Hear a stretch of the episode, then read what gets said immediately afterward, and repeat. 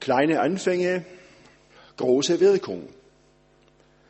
Ich bin gespannt, was wird in Haiti mit diesem Projekt. Es kann Großes draus werden.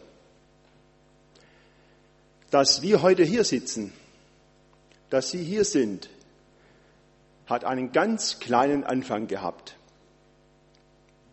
Bei Ihnen natürlich heute sich auf den Weg machen. Aber es liegt eigentlich gut 150 Jahre zurück, dass ganz in der Nähe hier ein Mann einen Besuch gemacht hat. Jemand, der gesagt hat, mir ist es wichtig, die Menschen aufzusuchen, die vielleicht von Gott noch wenig wissen. Und hat auf seinem Zettel eine alte Frau, einen Namen, eine alte Frau gehabt, die kurz vor dem Sterben war. Und hat sie besucht und war entsetzt, dass diese Frau keine Ahnung hatte, was auf sie zukommt, keinerlei Hoffnung hatte über das Leben hinaus. Er war entsetzt, dass sie nichts wusste von der Bibel, von der Hoffnung der Christen vom ewigen Leben. Und sie wollte auch nichts mehr wissen. Das hat diesen Mann so bewegt, dass er mit einigen anderen zusammen gesagt hat, da muss was passieren. Das kann nicht so sein. Es war die Zeit der Industrialisierung. Die Menschen wurden zunehmend von ihrem bisherigen entwurzelt, entfremdet und damit auch von den althergebrachten Gebräuchen des Dorfes, der Kirchlichkeit. Und dieser Mann hat gesagt, das kann nicht so bleiben. Wir wollen die unterstützen, die den Menschen etwas von Gott erzählen, das Evangelium bringen. Wir wollen etwas tun. Wir lassen es nicht bei dem, dass es so weitergeht, und Menschen ohne Kenntnis von Gott, ohne Kenntnis von Jesus Christus dahin sterben. Und er hat dafür gesorgt, mit diesen einigen anderen zusammen, dass hier in Aspern im Haus Bernhold unser Verband gegründet wurde. 1857 am ersten Advent. Der Ausgangspunkt, dass wir hier sitzen, dass es diesen Verband gibt, liegt wenige Kilometer entfernt von hier. Und der Anlass war eine diakonische Tat. Der Anlass war ein Besuch.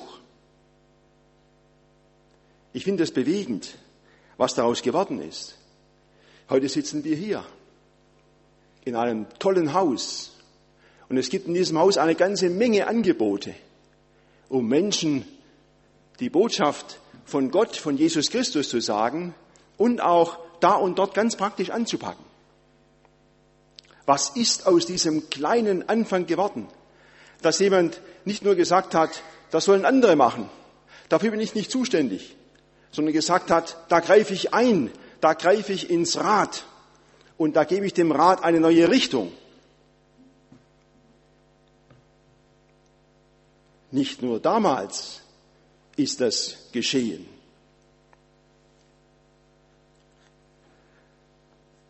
Vor etwa 25 Jahren erkrankt in Flensburg in der Gemeinschaft die Tochter einer Familie an einer Essstörung.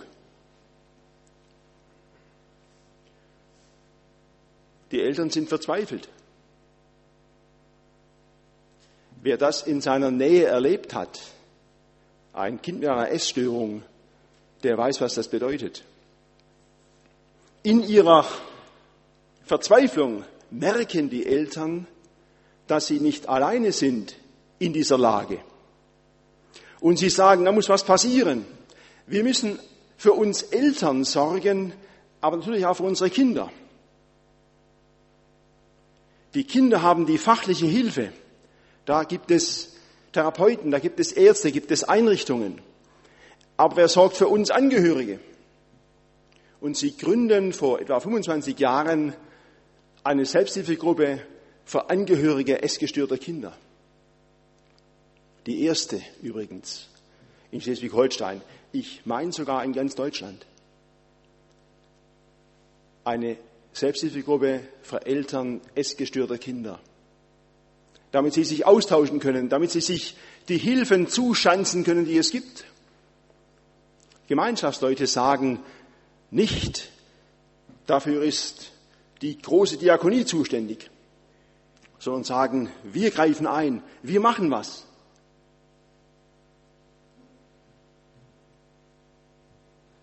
Vor etwa zwei Jahren in Uetersen drüben beim allwöchentlichen Mittagessen für Schulkinder kommt eine Frau mit ihrem Kind, eine Mutter mit ihrem Kind, zu diesem Mittagessen dazu.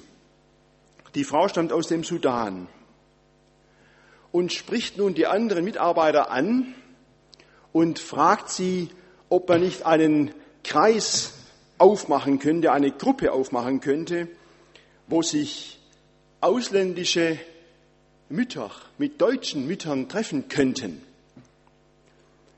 Eine ganze Menge Migrantinnen und Migranten gibt es in Uetersen. Und diese Frau aus dem Sudan fragt in der Gemeinschaft nach, könntet ihr nicht sowas anbieten? Die Mitarbeiter sind zurückhaltend. Sie haben viel zu tun mit diesem allwöchentlichen Mittagessen für Schulkinder und sind gar nicht so begeistert. Sie stellen die Anfrage etwas zurück. Am Abend ist in Uetersen der Gemeinschaft Mitarbeiterstunde, Mitarbeiterforum. Und da meldet sich eine Frau zu Wort, die noch gar nicht oft dabei war und sagt, also wisst ihr, mir liegen die Migrantinnen im Herzen hier in Uetersen.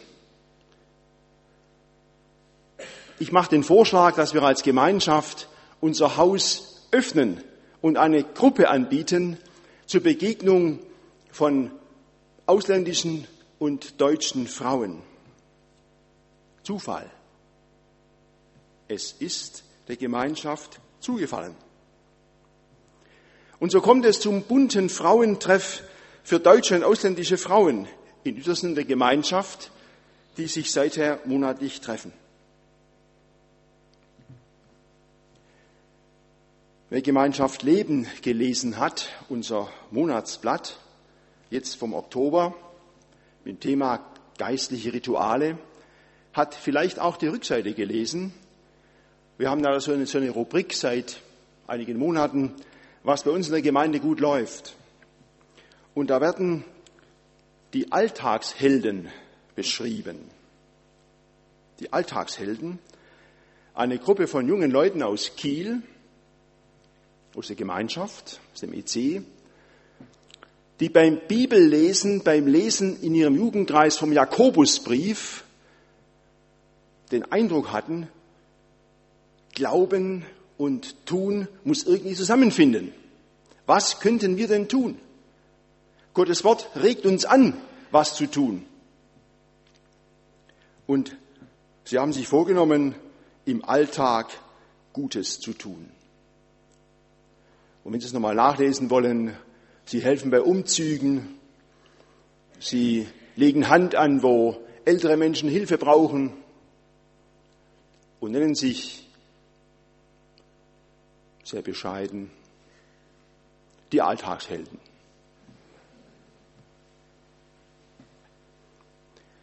In allen diesen Fällen gibt es etwas, was immer dasselbe ist. Menschen sagen, so geht's nicht weiter. Wir wollen eingreifen. Wir, wir rufen nicht nach den großen Einrichtungen, nach den Beratungsstellen, nach den Kliniken, nach den Studierten, den Ausgebildeten. Wir als Ehrenamtliche, wir als Laien, wir greifen ein. Und in all diesen Beispielen ist es ein Eingreifen aus christlicher Verantwortung, aus einem Leben des Glaubens heraus.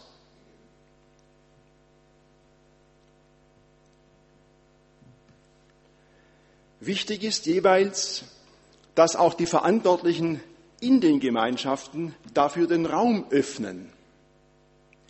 Wir als Verbandsvorstand, als Verantwortliche unseres Gemeinschaftsverbandes, wir wollen das ausdrücklich, dass unter uns ein Klima der Erlaubnis herrscht, der Erlaubnis auszuprobieren, sich einzugeben. Wir wollen ermöglichen, ermöglichen was, was dran ist. Wir wollen ermutigen die Mitarbeiter, dass sie begleitet werden. Und wir wollen auch reflektieren, nachfragen. Wie geht es euch damit? Könnt ihr euer Anliegen, auch das geistliche Anliegen umsetzen? Ermöglichen, ermutigen, reflektieren. Das ist so wichtig bei dieser ganzen Aktion. Was war eigentlich der Anlass für Diakonie im Neuen Testament, in der Urgemeinde? Es war, man ist etwas überrascht, es war ein Murren.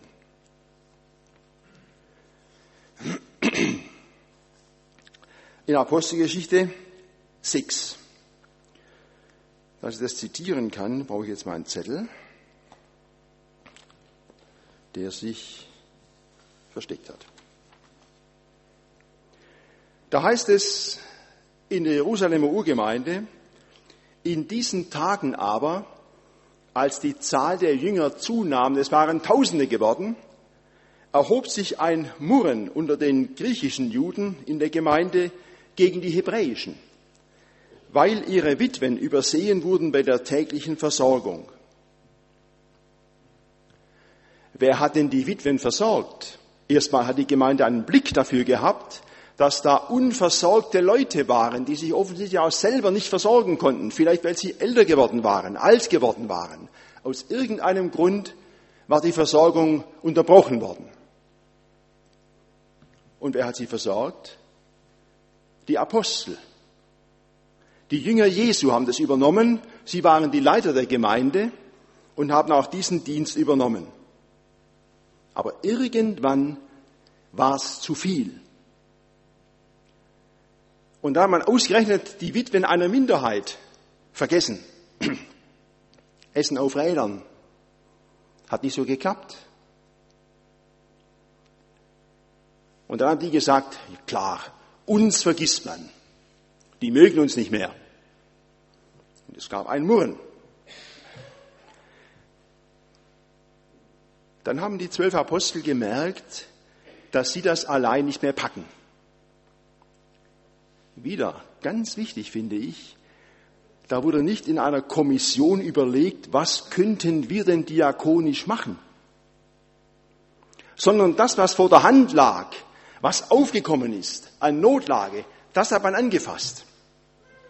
Da riefen die Zwölf die Menge der Jünger zusammen und sprachen, es ist nicht recht, dass wir für die Mahlzeiten sorgen und darüber das Wort Gottes vernachlässigen. Sie waren ja auch die Verkündiger in der Gemeinde, in den ganzen Kreisen, in den Häusern. Das war eine Menge Arbeit. Und irgendwann haben sie beides nicht mehr hingekriegt.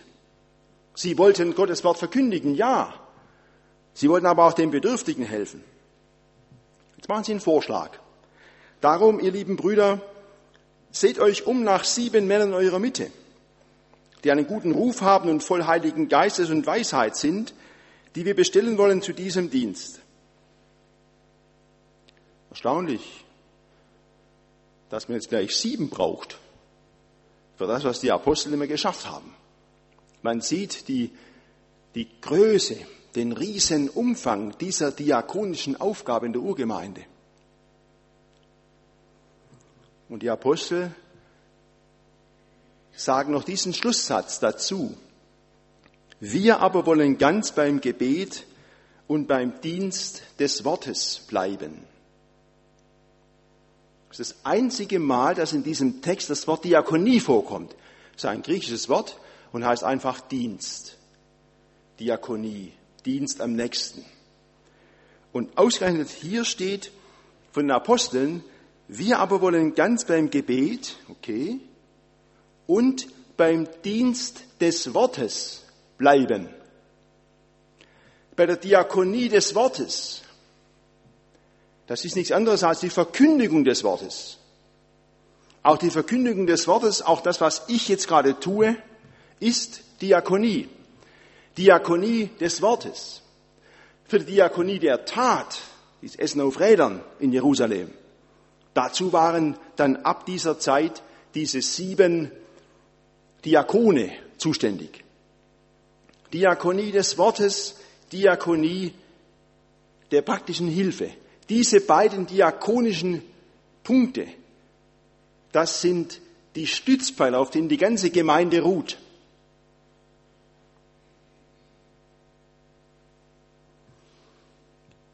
Jerusalem, Urgemeinde,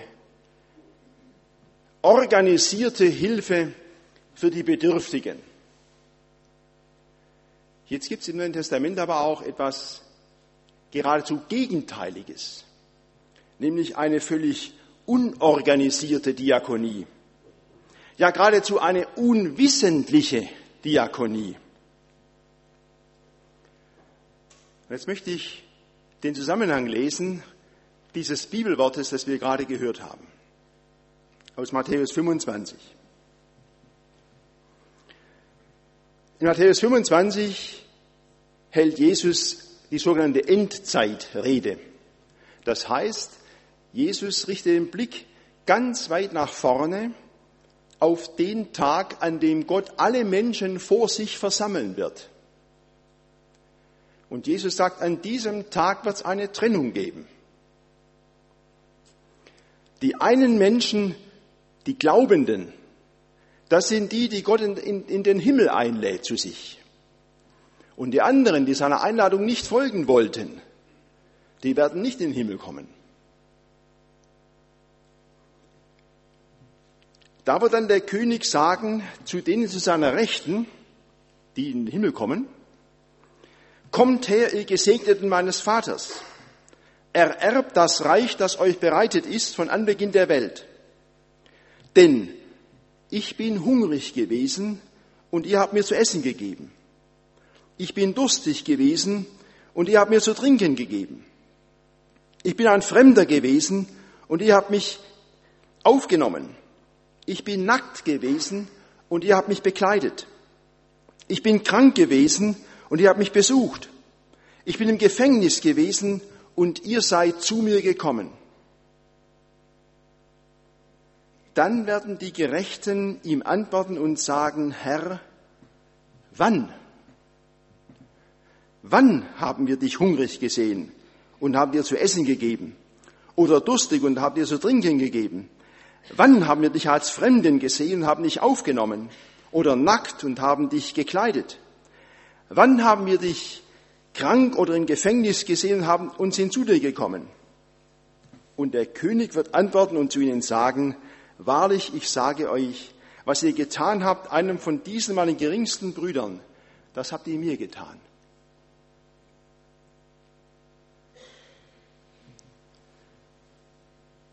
Kommt man also durch gute Werke in den Himmel? Kommt man dadurch, dass man Kranke besucht, Nackte kleidet, Hungrige und Durstige speist und ihnen zu trinken gibt? Kommt man dadurch in den Himmel? Die Antwort der Bibel ist ein klares Nein. In den Himmel kommt ein Mensch durch den Glauben an Jesus Christus. Und deshalb spricht Jesus hier vom Glauben derer, die an ihn glauben, die dann aber auch ihren Glauben haben zur Tat werden lassen. Der lebendige Glaube, das gilt bis heute, der lebendige, der gesunde Glaube an Jesus Christus ist, wie es der Apostel Paulus mal schreibt, der ist durch die Liebe tätig. Das ist den Christen manchmal gar nicht bewusst. Das ist eine Wirkung des Heiligen Geistes in uns Christen, dass wir das Gute tun. Tätiger Glaube, gesunder Glaube ist eine Wirkung Gottes, eine Wirkung des Heiligen Geistes. Ich könnte auch sagen, Diakonie ist eine Wirkung des Heiligen Geistes. Das wird hier ganz besonders deutlich. Nicht die Werke machen's, dass sie in den Himmel kommen können. Viele Menschen, die von Gott überhaupt gar nichts wissen wollen, tun sehr viel Gutes. Überflügeln uns manchmal sogar. Aber zu unserem Glauben gehört es dazu, dass der Heilige Geist, also Gott, in uns das Gute wirkt, da wo es dran ist. Dazu ein Beispiel. Paulus, der Apostel, der Völkerapostel, der weitgereiste, sitzt im Gefängnis mit seinem Kumpel Silas. Zu Unrecht ins Gefängnis geworfen. Nachdem, Apostel 16, nachdem man sie hart geschlagen hatte, warf man sie ins Gefängnis und befahl dem Aufseher, sie gut zu bewachen. Als er diesen Befehl empfangen hatte, warf er sie in das innerste Gefängnis und legte ihre Füße in den Block. Um Mitternacht aber beteten Paulus und Silas und lobten Gott. Und die Gefangenen hörten sie. Plötzlich aber geschah ein großes Erdbeben, sodass die Grundmauern des Gefängnisses wankten. Und sogleich öffneten sich alle Türen von allen und von allen fielen die Fesseln ab. Als aber der Aufseher aus dem Schlaf auffuhr und sah die Türen des Gefängnisses offen stehen, zog er das Schwert und wollte sich selbst töten. Denn er meinte, die Gefangenen wären entflohen. Paulus aber rief laut, tu dir nichts an, denn wir sind alle hier. Da forderte der Aufseher ein Licht und stürzte hinein und fiel zitternd Paulus und Silas zu Füßen.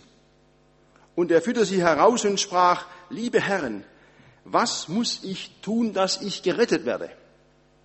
Sie sprachen, Glaube an den Herrn Jesus Christus, so wirst du und dein Haus selig. Und sie sagten ihm das Wort des Herrn und allen, die in seinem Hause waren.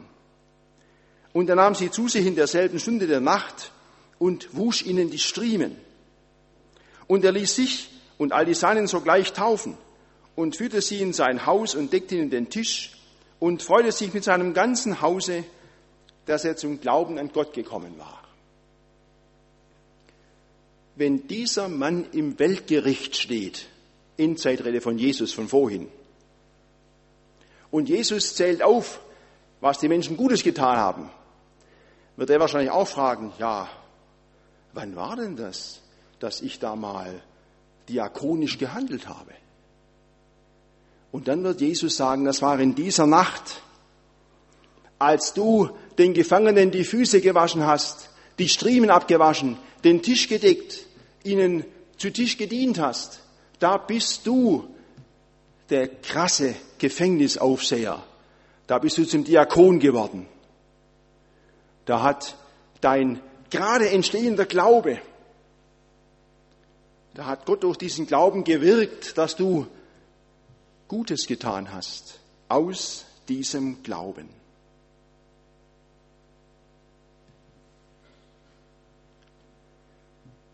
Der größte Diakon aber aller Zeiten, der größte von allen, ist Jesus Christus selber.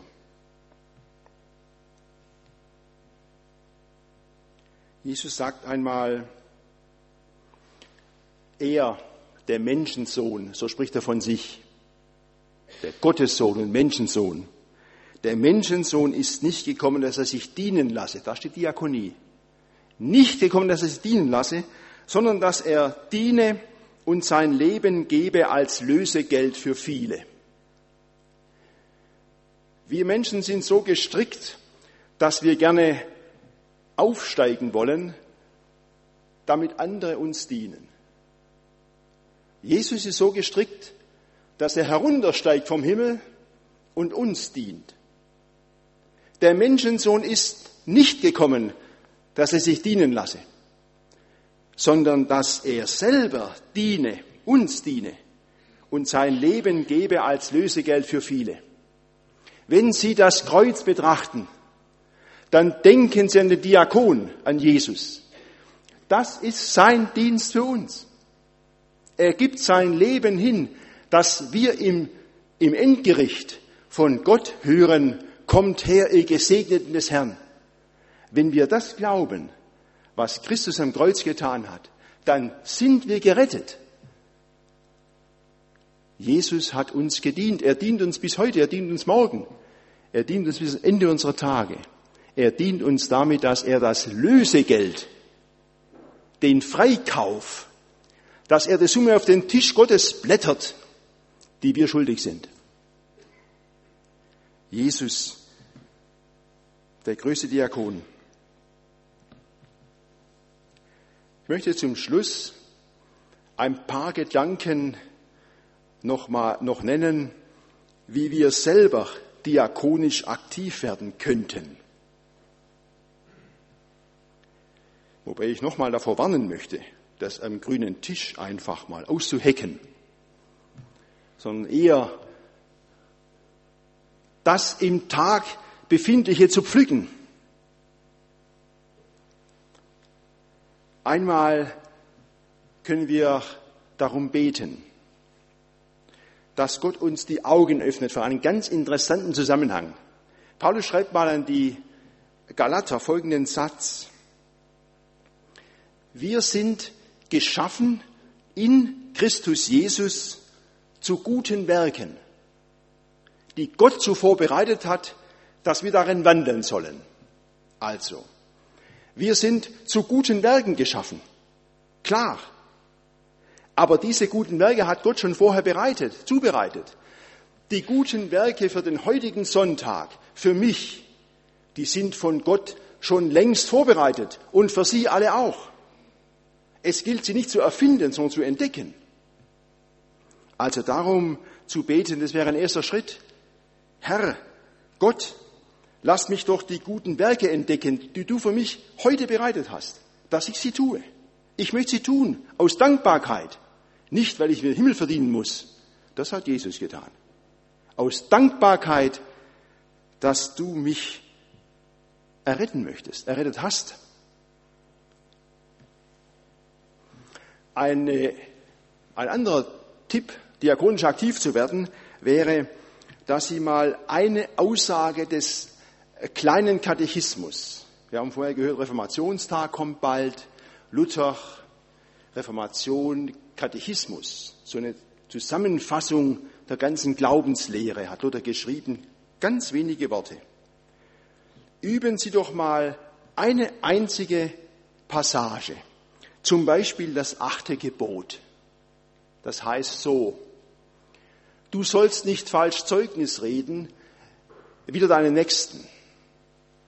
Und Luther erklärt das dann so, wir sollen Gott fürchten und lieben, dass wir unsere Nächsten nicht belügen, verraten, verleumden oder seinen Ruf verderben, sondern sollen ihn entschuldigen, Gutes von ihm reden und alles zum Besten kehren. Das, was in den Geboten nicht tun soll, das fällt uns relativ leicht. Ich habe noch keinen umgebracht und was man jetzt aufzählen könnte. Na, ich möchte natürlich auch niemand nach dem achten Gebot, möchte niemand belügen, verraten, verleumden, den Ruf verderben. Aber dann hat immer diese Erklärung Luthers noch eine Wendung drin. Und das wäre eine schöne Aufgabe mal für uns. Eine Woche, nicht länger. Eine Woche reicht schon, das zu üben. Sondern sollen ihn, den Nächsten, entschuldigen, Gutes von ihm reden und alles zum Besten kehren. Da stehen zwei, drei zusammen und sie kommen dazu. Und es wird über irgendeinen gelästert, der nicht da ist. Das gibt's manchmal. Jenseits der Elbe vor allem. Und jetzt kommen sie dazu. Und jetzt geht's los. Sondern sollen ihn entschuldigen, mhm. Gutes von ihm reden und alles zum Besten kehren. Könnte sein, dass sie da zwei, drei Freunde verlieren, wenn sie das machen. Üben Sie mal. Ein weiteres Stichwort, Diakonie des Wortes das hat mich besonders angesprochen, weil ich selber so ein Wortdiakoniker bin. Erbitten Sie doch mal in Ihrem Hauskreis, Bibelgesprächskreis, erbitten Sie doch mal gemeinsam, dass Gott Ihnen Gelegenheiten gibt, von ihm zu reden im Alltag. Und dann tauschen Sie sich mal aus nach sechs Wochen oder wie auch immer, welche Erfahrungen Sie gemacht haben mit der Diakonie des Wortes, wo Sie Möglichkeiten fanden, mit einem kleinen Satz oder auf eine andere Weise Gott ins Gespräch zu bringen. Ein letztes, auch das nochmal ein Gebetsanliegen. Bitten wir Gott um einen einzigen Menschen, den wir mal anrufen sollten oder mit einer, mit einer Karte grüßen oder mal vorbeischauen. Wenn Sie das tun, könnte es sein, dass Gott antwortet.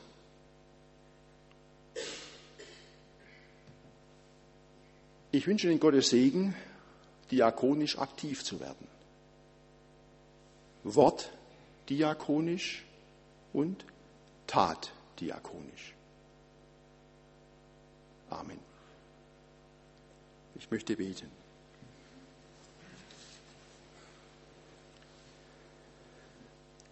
Herr unser Gott, lieber Vater im Himmel, zuallererst danken wir dir für deine unermessliche Liebe. Was steckt dahinter an Liebe Gottes, uns Jesus zu schicken, der nicht der Größte werden wollte, sondern der Kleinste, unser aller Diener. Wir danken dir heute einmal ausdrücklich für den Mann am Kreuz, der für uns bezahlt hat, was wir dir, dem lebendigen Gott, schuldig sind. Egal wie groß die Rechnung ist oder wie klein sie ist, Du hast die bezahlt, Herr Jesus Christus. Danke für diesen diakonischen Dienst. Wir danken dir für die Alltagshelden in Kiel, für die Flensburger mit ihrer Selbsthilfegruppe für Angehörige essgestörter Kinder, für die Uetersener, auch für den Mann, der damals diese alte Frau besucht hat und dann unser Verband gegründet wurde. Wir danken dir für jeden einzelnen Menschen hier in Barmstedt, der durch den Glauben durch dich bewegt, ganz Kleines oder Größeres anfasst und das Rad der Geschichte in eine neue Richtung bringt. Bitte segne auch diese Aufgabe dort in Haiti und gib, dass diese Hilfsorganisation die Hilfen koordinieren kann, dass Leute wie Manfred Lehmann und andere auch viele unter uns nun konkret helfen können, um dort den Kindern eine Perspektive zu geben. Fürs Leben, aber auch für die Ewigkeit. Dazu wolltest du uns segnen. Amen.